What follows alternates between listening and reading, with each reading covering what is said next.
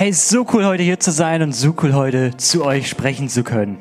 Und ich habe euch heute ein Thema mitgebracht, was mich einfach in den letzten Wochen aufgrund dessen, was ich erlebt habe in meinem privaten Umfeld, einfach sehr bewegt hat. Und in der Vorbereitung habe ich einfach auch gemerkt, dass es was ist, was unsere Church, glaube ich, genau bewegt. Weil ich weiß nicht, wer von euch kennt noch das Jahresmotto unserer Church. Dieses eine Wort, was wir am Anfang des Jahres definiert hatten.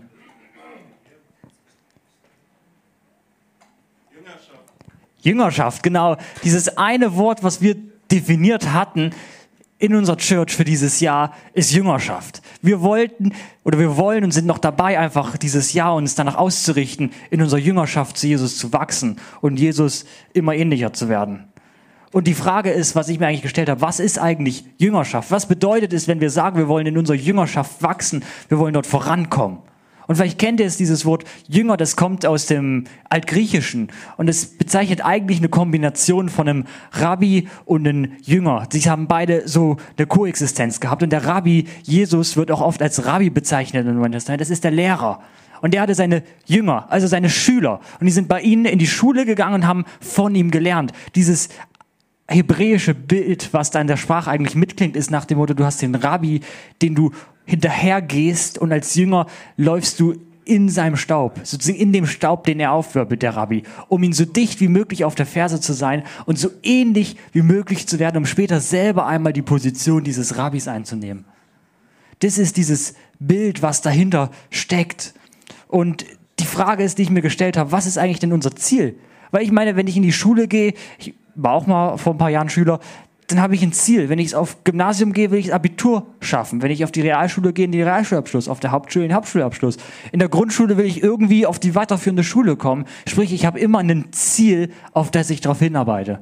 Und auch wir Christen haben ein Ziel, worauf wir hinarbeiten, wenn wir sagen, wir sind Jünger von Jesu Christi.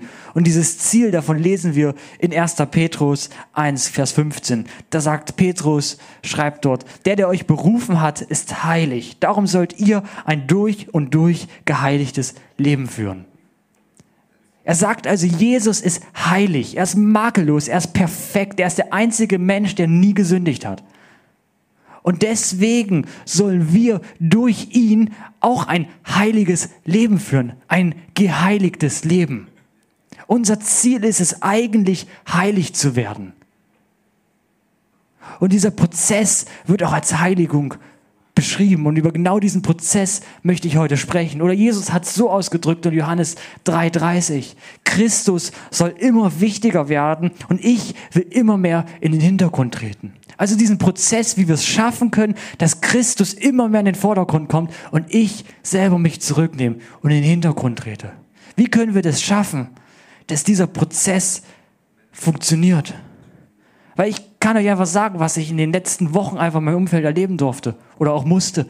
Dass Leute, die 10, 20, 30, 40 Jahre mit Jesus unterwegs sind, also Christen, wo du denkst, wow, die sind schon dabei, Ewigkeiten. Die müssen schon so viel erlebt haben und die müssen doch in diesem Prozess eigentlich schon weit sein. Die müssten schon einen coolen Charakter haben, wo ich sage, wow. Aber ich erlebe, dass die Leute plötzlich so gar nicht heilig handeln. Dass sie trotz dessen, dass sie schon 30 Jahre Christ sind, sich plötzlich gegen die Bibel entscheiden. Dass sie charakterliche Defizite haben. Wo ich mir denke, wie können wir das schaffen, dass wir eine langfristige Transformation des Charakters entwickeln, dass wir wirklich erleben, dass sich was verändert. Weil so oft in unserer Christenheit passiert genau das nicht. Ich weiß nicht, vermutlich kennt ihr es, ihr wurdet alle schon von irgendwelchen Christen verletzt. Weil wir eben genau das nicht geschafft haben. Weil wir nicht diesen perfekten Charakter haben. Und ja, wir werden nie perfekt sein. Und ja, wir werden immer sündigen. Aber die Frage ist doch, wie können wir es schaffen, dass Christus wirklich in uns größer wird und wir wirklich eine Veränderung des Charakters erleben, dass wir merken, dass die Leute in unserem Umfeld nach zehn Jahren sagen, Mensch, da hat sich was geändert. Ich erlebe, dass er irgendwie anders ist. Und wisst ihr, ein Bild, was ich so schön fand für Charakter, ist ein instinktives Handeln. Weil das, was wir entwickeln müssen, ist ein Instinkt, automatisch das Richtige zu tun. Weil ihr kennt es vermutlich. Wir tun immer irgendwas. Aber zum Beispiel, wenn ein Fußballer den Ball zugespielt kriegt vom Tor der Stürmer, der weiß instinktiv, wo er seinen Fuß hinhalten muss und das Tor trifft. Vielleicht kennt ihr das. Dieser Instinkt, wenn wir handeln, obwohl wir nicht nachdenken, aber automatisch richtig handeln. Wenn die Ampel rot ist, halten wir instinktiv an. Da überlegen wir oft gar nicht groß, sondern wir wissen, die Ampel ist rot, also bleiben wir stehen. Und die Frage ist, wie können wir das in unserem Charakter entwickeln, dass wir instinktiv richtig handeln? Dass wir, wenn eine Situation kommt, wenn uns jemand beschimpft oder so, instinktiv mit Liebe dem anderen begegnen. Sozusagen automatisch, ohne drüber nachzudenken. Weil das ist wirklicher Charakter. Und wenn wir das geschafft haben, dann haben wir eine Transformation des Charakters erlebt. Weil es dann nicht nur ein aufgesetztes Verhaltensmuster ist, was wir irgendwie einmal anwenden, sondern wirklich was ist, was in uns drin ist, was instinktiv auf uns rauskommt. Aber das Problem ist, genau das erleben wir so oft nicht. Weil ein bekannter Theologe, von dem ihr heute ab und zu mal hören werdet, ist Dallas Willard. Ich weiß nicht, ob ihr ihn vielleicht kennt. Der ist in Amerika ein großer Professor, der viel lehrt und der viel Einfluss hatte, der so aus dem Baptistenmilieu kommt. Und der hat unsere Christenheit heutzutage beobachtet und hat Folgendes über unsere Kirchenlandschaft heute gesagt und über uns Freikirchen. Er sagt, die Sakramente korrekt auszuteilen und treu das Wort Gottes zu predigen, macht keine Gemeinde Jesu. Sie existiert dort, wo sich Menschen in der Kraft des auferstandenen Christus versammeln. Wir haben uns ein Kirchenvolk herangezogen, das christliche Angebote konsumiert und der Meinung ist, das wäre aktiver Glaube. Ist es nicht oft so, dass wir denken, wir gehen sonntags in den Gottesdienst, wir haben noch eine Kleingruppe, vielleicht spenden wir unseren Zehnten und dann sind wir gute Christen. Aber ist es nicht ein Konsumchristentum, dass wir denken, okay, sonntags den Livestream einschauen, ein bisschen Worship hören, ein bisschen dies, ein bisschen Jesus und dann sind wir Christen. Aber nein, alleine auch das Wort Gottes treu zu predigen, macht noch keine wirkliche Gemeinde Jesu Christi aus. Das, wozu wir berufen sind, ist Jesus mit Herz und Verstand nachzufolgen und in seiner Kraft zusammenzukommen, weil wir dürfen in der Kraft des auferstandenen Jesu Christi uns treffen und dürfen in dieser Kraft leben. Und diese Kraft ist auch die, die Veränderung uns hervorbringen kann. Weil das Ziel ist nicht irgendwie am Ende des Lebens zu sagen, ich habe 200 Gottesdienste besucht. Ja, das ist schön, aber es ist nicht entscheidend. Und dein Umfeld wird auch nicht merken, ob du 200 Gottesdienste besucht hast oder nicht, außer dass du vielleicht seltener Zeit hast. Nein, sie werden merken, wenn bei dir im Charakter sich was verändert, wenn sich was tut. Aber sind wir doch alle mal ehrlich. Ich kenne es doch aus meinem Leben. Man hört so eine schöne Predigt und denkt sich, ja, Charakterveränderung, ich will auch. Und dann starten wir und denken, Montag kommt uns jemand und sagt uns was Böses. Wir sagen, nein, ich bin ein anderer Mensch, ich begegne dir mit Liebe, Jesus liebt dich. Und das funktioniert am Montag. Und am Dienstag merkt man schon ein bisschen, ah, wir, komm, nee, wir ziehen durch. Dienstag funktioniert es auch noch. Und Mittwoch kommt dann dieser Arbeitskollege und dann merken wir, jetzt haben wir spätestens nicht mehr aus Liebe reagiert. Vielleicht kennt ihr das. Das Problem ist, wir starten so schnell und so gut und haben schnelle Erfolge, aber wir haben keinen langfristigen Erfolg. Wir haben nicht, dass wir nach 20 Jahren wirklich instinktiv richtig handeln, sondern wir handeln vielleicht eine Woche instinktiv richtig, aber danach nicht mehr. Und wie können wir wirklich langfristig nachhaltigen Erfolg haben? Und Jesus hat das Problem, was da eigentlich hinter steht, folgendermaßen ausgedrückt. Er sagte Matthäus 26, 41, dass der Geist aber ist willig, das Fleisch ist schwach. Kennt ihr das? Dieses, der Geist ist willig, ich will. Man hat eine schöne Predigt gehört, man war im Gottesdienst, man ist begeistert, man ist on fire. Ja, ich will. Aber das Fleisch ist schwach. Wir schaffen es doch irgendwie nicht. Irgendwann kommen die Zweifel, irgendwann kommt's wieder, wir scheitern. Kennt ihr dieses, diese Spannung, die wir erleben, wo ihr sagt, ey, der Geist ist willig, aber das Fleisch ist schwach, so dieses, wir sind irgendwie noch sündig und irgendwie scheitern wir. Ich kenne das Dilemma selber nur zu gut. Wie oft stehe ich da und höre was und denke, ja, jetzt werde ich mein Leben ändern und starte gut hab große Vorsätze und denk, jetzt schaffe ich's. Aber wenn ich ehrlich bin, nach ein paar Wochen habe ich es schon wieder nicht geschafft. Irgendwie erleben wir das doch immer wieder. Und die Frage ist, wie können wir wirklich diesen Instinkt entwickeln, instinktiv richtig zu handeln, automatisch das Richtige zu tun, dass es wirklich eine Gewohnheit wird. Und das möchte ich euch heute einfach vorstellen, wie wir das schaffen können. Und als Grundlage dafür habe ich einfach zwei Sachen genommen. Ich habe einmal in die Bibel geschaut, weil es in der Bibel drin steht. Aber das zweite ist, was er später noch kennenlernen wird, in Willow Creek, einer der größten Gemeinden in Amerika, die uns alle viel bewegt haben, haben sie mit Sozialwissenschaftlern sich genau diese Frage gestellt, wie können wir im Glauben wachsen? Und sie haben Wissenschaftler, Sozialwissenschaftler darauf angesetzt und haben ihre Gemeinde und in anderen Gemeinden Umfragen gestartet und haben die wissenschaftlich ausgewertet, wie wir das schaffen können, wirklich im Glauben zu wachsen. Und genau das habe ich mir auch heute zur Grundlage genommen. Also wir haben heute zwei Standbeine. Einerseits die Bibel und andererseits die wissenschaftlichen, die sozialwissenschaftlichen Erkenntnisse, wie wir das schaffen können. Ja, das Ziel von uns ist ja, Jesus nach dem DHL-Prinzip nachzufolgen. Für alle, die das DHL-Prinzip nicht kennen, so zu denken, so zu handeln und so zu leben und lieben wie Jesus. Das ist unser Ziel als Jünger, irgendwann DHL-mäßig Jesus nachzufolgen. Mit unserem Denken, mit unserem Handeln und unserem Liebe und Leben Jesus nachzufolgen. Und vielleicht kennt ihr das, das ist so das große Ziel und wir schaffen es aber irgendwie oft nicht. Aber wisst ihr, warum wir es nicht schaffen? Weil das ein Prinzip ist. Unser Denken, beeinflusst unser Handeln und unser Handeln beeinflusst das, wie wir andere Leute lieben und leben. Von daher sind die Gedanken entscheidend, weil die Gedanken werden automatisch beeinflussen, was wir handeln und wie wir leben. Aber wir können nicht unser Leben beeinflussen, aber unsere Gedanken. Und vielleicht kennt ihr das, wir gehen durchs Leben und wir haben so viele Sachen. Und wer von euch hat vielleicht Netflix, Amazon Prime, welche Sache auch immer. Diese Videostreaming-Plattform und ihr kennt es. Wir schauen uns dann diese Serie an, diese Liebeskomödie. So muss Liebe sein. Der romantische Prinz kommt auf dem Fahrrad angefahren. Oder typischerweise die große Hochzeit. Und dann kommt er und er weiß, das ist der Falsche. Und dann kommt der richtige Prinz gerade rechtzeitig, sagt, halt, heirate mich, ich bin der Richtige. Und sie heiraten und sind für immer glücklich.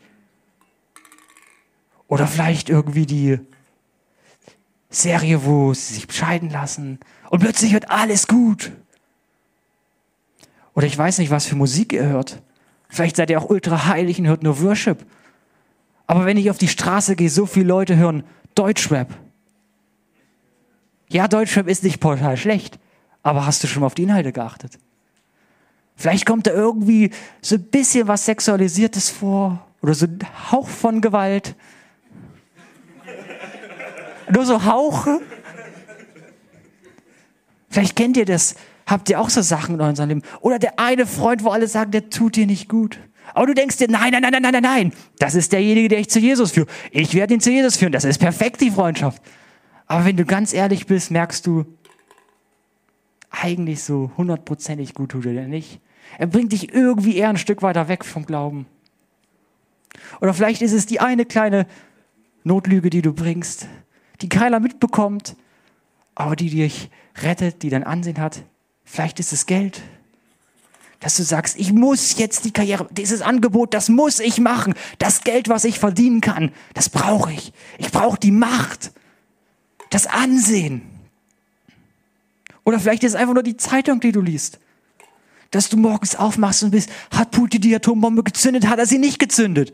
Hat er jetzt den Krieg erklärt oder nicht? Und du denkst dir, scheiße, wo leben wir? Oh, und muss ich jetzt morgen an die Front? Und was ist, wenn er uns angreift? Und was ist, wenn wir Waffen liefern? Und du merkst, dass es sich irgendwie beeinflusst. Oder vielleicht ist es auch das eine Horoskop, was du gelesen hast. Du dachtest, ich muss nur einmal irgendwie mir einen kurzen Rat holen. Oder vielleicht noch viel kleiner, du gehst einfach nur zum Chinesen und dann kriegst du diesen Glückskeks. Und dann denkst du dir, den muss ich mir jetzt durchlesen, den Vers. Weil alle lesen ihn vor. Und ich kann ja als Einziger nicht vorlesen. Und dann denkst du dir, einmal ist keinmal. Oder vielleicht ist es irgendwie in der Sexualität, wo du denkst, ja, das eine Video ist ja eh keins. Da sieht ja eh keiner, ich habe meinen Browserfall ausgelöscht. Und seht ihr, irgendwie schaut unser Leben dann plötzlich gar nicht mal so durchsichtig schön aus. Das ist irgendwie relativ trüb und wir merken, dass wir irgendwie charakterlich nicht so unendlich gut dran sind. Und genau das lesen wir in Galater 5, 19 bis 21, wo wir lesen, dagegen eure menschliche Natur ist offensichtlich, wohin das führt. Zu sexueller Unmoral, einem sittenlosen und ausschweifenden Leben, zur Götzenanbetung und zu abergläubischen Vertrauen auf übersinnliche Kräfte, Feindseligkeiten, Streit, Eifersucht, Wutausbrüche, hässliche Auseinandersetzungen, Uneinigkeit und Spaltung. Bestimmen dann das Leben ebenso Neid, Trunksucht, Fressgelage und ähnliche Dinge. Ich habe es schon oft gesagt und warne euch nochmal, wer so lebt, wird niemals ins Reich Gottes kommen. Und wisst ihr, wenn man diese Stelle mal wirklich genau liest, ist das eigentlich der Charakter eines Menschen. Weil es steht da, dagegen eure menschliche Natur wird immer das hervorbringen. Sprich, wenn du nichts machst, vielleicht nicht so krass, aber eigentlich führt dein Charakter automatisch genau dahin.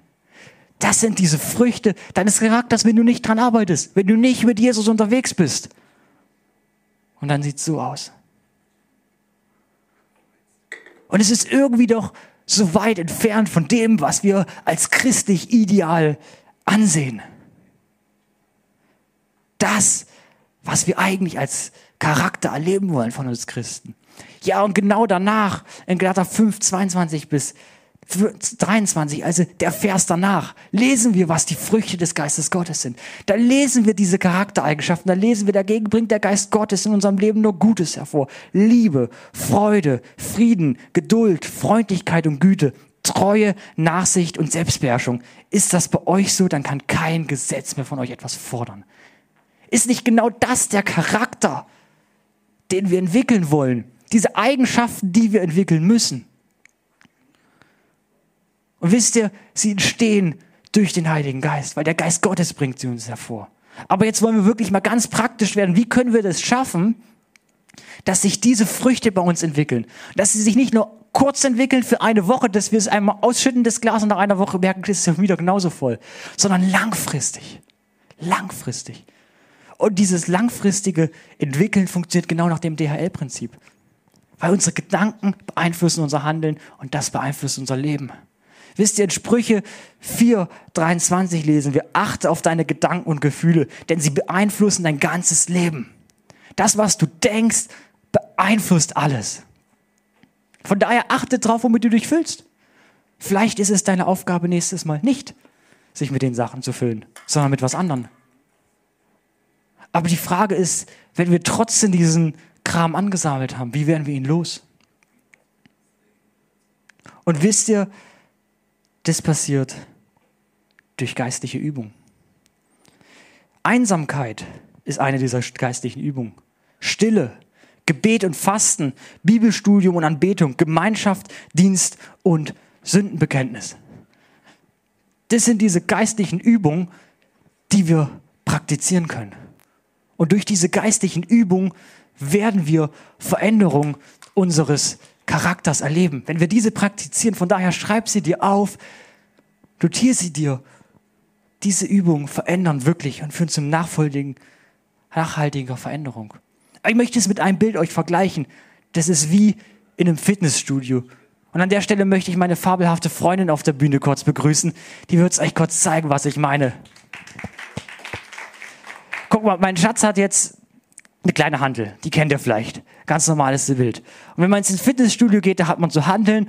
Ich weiß nicht, was für ein Typ ihr seid. Ob ihr jetzt eher so seid, ja, komm, ich dem den ein Kilo, den krieg ich hoch. Das sieht gut aus, da will ich auch lang dran. Oder ob ihr sagt so, das typische, ich bin der Kerl, ich nehme 100. Und das schaffe ich.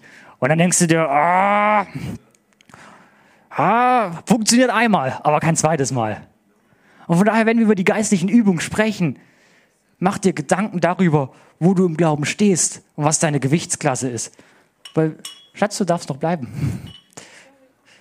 Weil wenn du darüber nachdenkst, ist es vielleicht deine Gewichtsklasse erstmal leicht anzufangen. Weil wisst ihr, geistliches Wachstum funktioniert wie im Fitnessstudio, wenn man es durchzieht. Und wenn du 100 Kilo stemmst, dann wirst du kein langfristiges Muskelwachstum erleben, weil du wirst das einmal machen und dann wirst du scheitern. Du wirst dir denken, scheiß Fitnessstudio mache ich nie wieder. Aber wenn du ein Kilo stemmst und das vielleicht 100 Mal, dann funktioniert's. Und dann kannst du zwei Kilo machen. Und dann kannst du drei. Und so kannst du dich steigern. Von daher, denk dran, Plan das geistliche Wachstum. Mach dir wie einen Trainingsplan. Vielen Dank, Schatz. Von daher mach dir wirklich einen. Das ist ein Applaus wert. Von daher mach dir wie einen Trainingsplan, wenn ich jetzt darüber spreche. Sag nicht, ich nehme 100 Kilo, sondern fang langsam an und überleg dir, was ist das Gewicht an geistlicher Übung, was du tragen kannst. Ich mache euch ein Beispiel mit Fasten. Kein Mensch fängt an und sagt, ich faste vier Wochen. Ich bin jetzt heilig, ich erlebe eine Veränderung. Vier Wochen. Sondern lass vielleicht erstmal eine Mahlzeit weg. Faste mal aufs Handy und fang so langsam an, dich zu steigern, damit du langfristig das schaffst. Und nicht, dass du wieder kurzfristig, wie ich so oft sagst, ich faste. Und dann merkst du nach zwei Tagen, es funktioniert nicht. Deswegen mach's langfristig.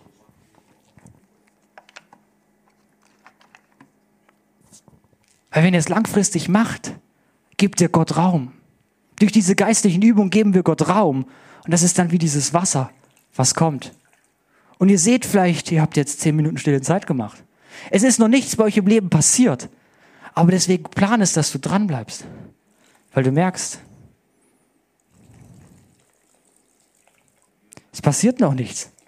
Aber trotzdem plan langfristig, dass du dran bleibst. Plan die Übung ein. Nimm deinen Kaminkalender und plan's, so dass du jeden Tag dastehst und jeden Tag ein bisschen was raufgibst.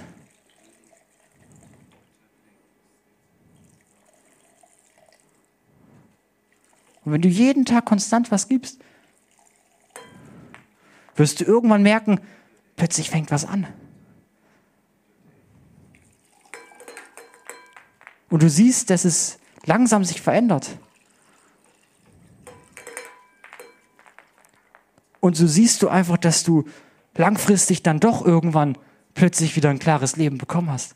Dass plötzlich diese negativen Charaktereigenschaften fangen bei dir zu verschwinden. Und stattdessen diese Früchte des Geistes Gottes durchkommen. Dass dein Leben plötzlich wieder klar aussieht. Dass plötzlich andere Leute über dich sagen, Mensch, der ist sanftmütig, der ist liebevoll. Aber denk dran, wenn du diese Übung fabrizierst, plan es. Plan es. Nimm deinen Terminkalender raus und plan es, dass du jeden Tag dir eine Übung einplanst. Aber nicht nur einen Tag, sondern dass du es schaffst bis an dein Lebensende. Weil dann wird diese Veränderung kommen. Die kommt nicht von heute auf morgen, aber sie kommt langfristig. Und warum kommt sie? Weil wir dem Reich Gottes Raum geben. Weil durch jede Übung bekommt der Geist Gottes Raum und wir erleben diese Veränderung. Und wisst ihr, das ist nicht was, was ich mir ausgedacht habe, sondern das haben sie genau in dieser Studie festgestellt. Ich habe euch eine bzw. drei Grafiken mitgebracht. Und auf der ersten Grafik hinter mir eingeblendet seht ihr genau diese Erhebung. Ihr seht diese Balken, wo sie die Leute gefragt haben, wie oft praktiziert ihr konkrete geistliche Übungen? Und sie haben festgestellt, geistliches Wachstum lässt sich grob in vier Kategorien einordnen. Also die Leute wachsen innerhalb von vier Kategorien. Und sie haben festgestellt, also hier unten ist geistliches Wachstum aufgetragen. Hier sind die Leute, die entdecken Jesus erst noch. Hier sind die Leute, die schon 40 Jahre mit Jesus unterwegs sind. Und du siehst, wer geistlich wächst, fabriziert öfter diese Übung. Sprich, das ist der Schlüssel dafür, dass geistliches Wachstum stattfindet. Und jetzt haben sie das nochmal anders untersucht. Sie haben herausgefunden, es gibt noch eine fünfte Gruppe von Leuten. Und das sind Leute, die unzufrieden sind, die sagen, ich erlebe Stillstand in meinem Leben. Ich erlebe kein geistliches Wachstum. Und auf den nächsten zwei Grafiken haben sie genau diese untersucht. Und die erste interessante Untersuchung war, diese unzufriedene Gruppe hat genauso geistliches Verhalten wie alle anderen. Teilweise sogar noch geistlicher. Sprich, wer unzufrieden ist, geht nicht selten im Gottesdienst. Spendet oft. Sprich, man kann nicht sagen, nur weil du nicht im Gottesdienst gehst, wächst du geistlich, sondern sie haben gemerkt, diese Angebote, diese Konsummöglichkeiten sind nicht entscheidend. Weil die Unzufriedenen sind die guten Spender, sind die Leute, die Leute zu Jesus führen, die evangelisieren, die ihren Zehnten geben, die mitarbeiten aber sie sind unzufrieden, sie wachsen im Glauben nicht. Aber gleichzeitig hat man gesehen in dieser Grafik hier, das sind die Leute, die signifikant seltener geistliche Übung praktizieren. Ihr seht bei dieser mittleren Balken diesen Einknick in der Gruppe im Stillstand. Diese Leute fabrizieren diese Übung nicht. Und deswegen erleben sie geistlichen Stillstand, weil sie irgendwo stehen geblieben sind und nicht mehr den Geist Gottes Raum geben. Und von daher plan es wirklich ein. Mach dir wie so ein Fitnessplan, wo du dir einplanst, wann mache ich welche geistliche Übung. Und ich möchte euch zwei Übungen konkret vorstellen. Beschäftigt dich bitte auch mit den anderen Übungen. Weil es ist so wichtig, sie alle kennenzulernen. Und es ist so ein Segen, weil das ist der Grund, warum wir wirklich langfristige Transformation erleben. Und ihr seht, es ist nicht nur, was in der Bibel steht, sondern die Wissenschaft hat das gleiche Erkenntnisse herausgebracht. Und zwar als erstes möchte ich euch die Einsamkeit vorstellen. Vielleicht kennt ihr es, dieses Stille, stille Zeit zu machen. Aber Einsamkeit ist der Schlüssel. Wirklich in die Einsamkeit zu gehen mit Gott. Du sagst, Einsamkeit klingt nicht schön, aber es ist einfach das, wo Gott spricht. Kennt ihr diese Geschichte aus 1. Könige 19, wo Gott vorübergeht? Als gewaltiger Sturm, als Feuer. Und es ist alles Gott nicht, sondern Gott ist das leise Säuseln. Von daher ist es so wichtig. Wir sehen, dass Jesus immer wieder in die Stille geht. Und wir lesen im Psalm 46, Vers 11, seid still und erkennt, dass ich Gott bin. Ich will erhaben sein unter den Völkern. Ich will erhaben sein auf der Erde. Sprich, wir sollen still sein. Und dann werden wir Gott erkennen. Wisst ihr, wo ihr am besten dem Geist Gottes Raum öffnet? In der Stille. Wenn ihr alleine seid. Oder eine andere Stelle, die diese Chance von Einsamkeit so faszinierend ausdrückt, ist Josua 30, Vers 15. Denn so spricht der allmächtige Herr, der Heilige Israels, durch Umkehr und Ruhe könnt ihr gerettet werden. Durch Stillsein und Vertrauen könnt ihr stark sein. Aber das wollt ihr nicht. Wisst ihr, Ruhe, Stille ist der Schlüssel. Und von daher ist die Frage, hast du eine regelmäßige Einsamkeit mit Gott, wo wirklich nicht mal dein Handy, niemand, niemand außer du und Gott ist eingeplant in deinem Terminkalender. Und darf ich dich heute herausfordern, vielleicht bewusst den nächsten Schritt zu gehen. Vielleicht ist es für dich dran, wenn du noch recht am Anfang stehst, zu sagen, ich mache jeden Tag zehn Minuten stille Zeit und das jeden Tag, sieben Tage die Woche. Oder es ist vielleicht so wie bei mir, weil ich habe gemerkt, dass Gott mir gesagt hat, Lukas, mach eine Auszeit. Ich weiß nicht, ob ihr das kennt. Schon mal was von Pilgern zum Beispiel gehört. Vielleicht ist es für dich dran zu sagen, ich pack meinen Rucksack und lauf mal eine Woche lang alleine und verbring nur Zeit mit Gott. Oder du sagst, nein, ich bin nicht so der Naturtyp und gehst ins Kloster. Sagst, ich gehe mal zwei Tage ins Kloster und mach eine wirkliche Auszeit mit Gott. Von daher stell dir die Frage, wie kannst du heute vielleicht in deiner Einsamkeit wachsen? Weil diese Übung ist entscheidend dafür, dass du geistlich wächst. Weil sie einfach Gott Raum gibt. Weil du im Prinzip anfängst zu sagen, Gott spricht zu mir. Und Gott wird dir sprechen. Und dadurch wird Gott deine Gedanken verändern. Und weil Gott in dieser Einsamkeit deine Gedanken verändert, wird es dein Denken verändern, wird es dein Handeln verändern und wird es deine Liebe und dein Lebensstil verändern. Sprich, die Einsamkeit ist der Schlüssel dafür, dass wir geistliches Wachstum erleben. Aber eine andere Übung, die vielleicht gar nicht so sexy klingt und die, glaube ich, ein Großteil der Christen nicht wirklich fabriziert, auch ich nicht wirklich, ist das Auswendiglernen von Bibelversen. Wisst ihr, kennt ihr das vielleicht? Das klingt jetzt nicht so cool. Wisst ihr, ich bin ein Typ, ich verstehe Sachen recht schnell, aber ich habe eins gehasst, auswendig lernen. Kennt ihr das so Vokabeltests in der Schule? Uh. Das Problem ist, in so einem Test kann man nicht mal, wenn man Unterricht aufgepasst hat, das bringt da nichts. Da merkt der Lehrer immer, wenn du nicht gelernt hast, weil du nichts kannst. Wisst ihr, das ist so ätzend für mich, weil ich wollte so sagen, auswendig lernen. Aber muss das jetzt, muss das wirklich genauso sein? Dieses Gedichte. Ja, ich weiß doch, was drin steht. Muss ich das jetzt wortwörtlich auswendig kennen? Wisst ihr, meine Uni ging ja auch so, ich dachte, muss ich jetzt Bibelverse auswendig lernen, Leute? Ich habe doch eine Bibel und ich habe Dr. Google. Wenn ich irgendwas brauche, kann ich es doch googeln. Aber wisst ihr, in Josua 1, Vers 8 steht, die Worte des Gesetzes sollen immer in deinem Mund sein. Denke Tag und Nacht über das Gesetz nach, damit du allen, was darin geschieht, geschrieben steht, Folge leisten kannst, denn nur dann wirst du erfolgreich sein. Ja, wir lesen da, das Wort Gottes ist der Schlüssel dafür, dass wir erfolgreich sind.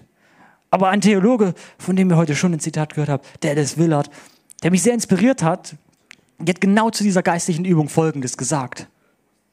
Das Auswendiglernen von Bibelversen ist absolut grundlegend für geistliches Wachstum. Wenn ich zwischen all den Disziplinen des geistlichen Lebens wählen müsste, würde ich das Auswendiglernen der Bibel wählen, weil es ein fundamentaler Weg ist, unseren Geist mit dem zu füllen, was er braucht. Dieses Buch des Gesetzes soll nicht von deinem Mund weichen. Du brauchst es. Wie kommt es in deinen Mund? Auswendig lernen. Wisst ihr, und in dem gleichen Buch hat er später geschrieben, dass er nie in sein Leben eine Gemeinde leiten möchte, wo die Leute keine Bibelverse auswendig lernen. Weil er sogar die These aufgestellt hat, eine Gemeinde, wo die Leute keine Bibelverse auswendig lernen, wird langfristig scheitern. Und soll ich euch sagen, warum das so ist? Ganz einfaches Beispiel. Ich habe mit meiner Freundin einen Streit. Ja, wie soll Gott zu mir sprechen? Er kann ja schlecht sagen, Lukas, schlag mal deine Bibel auf. Weil wenn ich emotional bin, dann will ich doch nicht die Bibel aufschlagen. Und was kann Gott gebrauchen in dem Moment? Er kann die Verse gebrauchen, die in meinem Kopf sind, die ich auswendig kann. Weil dann kann er sagen, ah Lukas, Früchte des Heiligen Geistes, klingelt da was? Und dann kann ich sagen, ah, Galater 5, Liebe, Freude, Frieden, Sanftmut, Treue. Und dann kann ich was ändern. Aber wenn ich den nicht auswendig kann, habe gelaufen, da sagte, also ich stehe ja nicht da, da sagt Heilige Geist Galater 5, und da gehe ich hin, ah, bla, bla, bla, ah, Liebe. Ah, jetzt weiß ich, was dran ist. Nein, du musst es auswendig lernen, weil so kommt es in deinen Kopf, so verinnerlicht sich in deinen Gedanken und so wird es praktisch, dass du einfach wirklich das erlebst, dass es dich verändert, weil es ist in dir drin. Und das ist genau der Punkt, wo wir heute eine Challenge machen wollen. Weil wir wollen geistig wachsen und ich will, dass es nicht eine Predigt ist, die du gehört hast und gehst, weil wir hören zu viele Predigten. Wir haben kein Problem an Informationen. Wenn du ein paar Jahre schon im Glauben unterwegs bist, irgendwann kennst du die ganzen Bibelgeschichten. Und ich sag's euch, irgendwann geht's dir so, dich haut vielleicht nichts mehr vom Hocker. Weil du kennst es. Und es ist gut. Aber wisst ihr, woran wir Mangel haben? An Transformation. Weil wir haben so viel Information, ich brauche nur auf Google gehen und irgendwas googeln. Schwuppdiwupp habe ich alles, alles an Informationen. Aber wir müssen es anfangen zu leben. Wir müssen eine Transformation bei uns erleben. Weil allein die Message heute, wenn du sie anfängst umzusetzen, wird sie dein Leben verändern.